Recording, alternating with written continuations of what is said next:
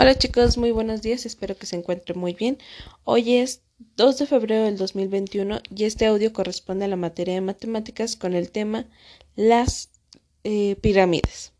La semana pasada estuvimos trabajando con la cuestión de qué eran los prismas y si se tiene un polígono de cualquiera, por ejemplo es un triángulo y se traslada hacia la derecha, se podrá obtener un triángulo igual que al conectarlo se va a formar como un prisma. ¿Qué quiere decir?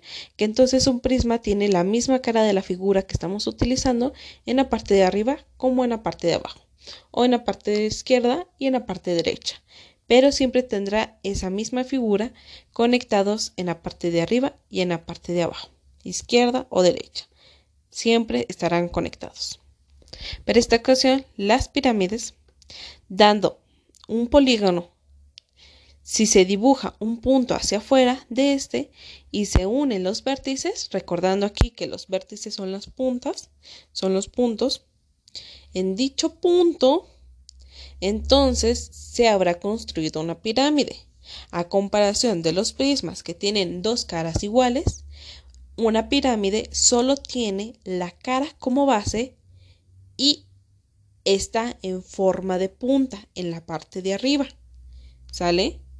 Este no tiene dos caras, tiene una sola y una punta en la parte de arriba con la cual se conecta.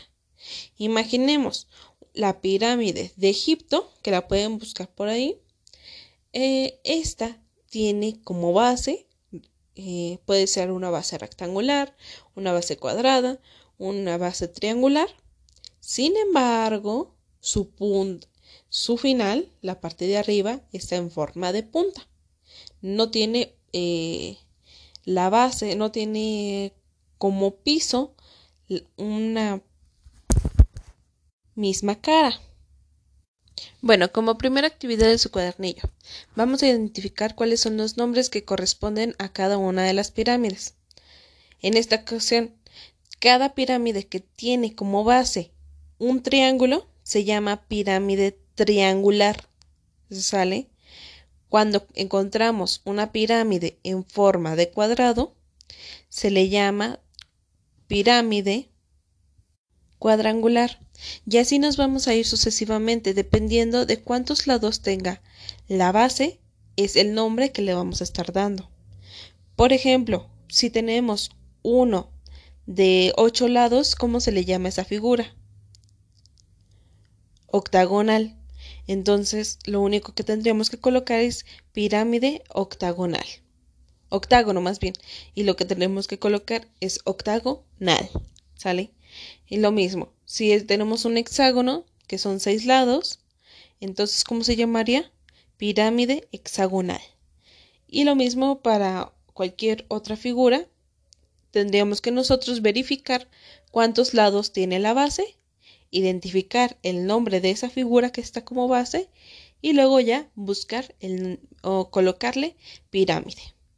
Pirámide pentagonal, hexagonal, triangular, cuadricular.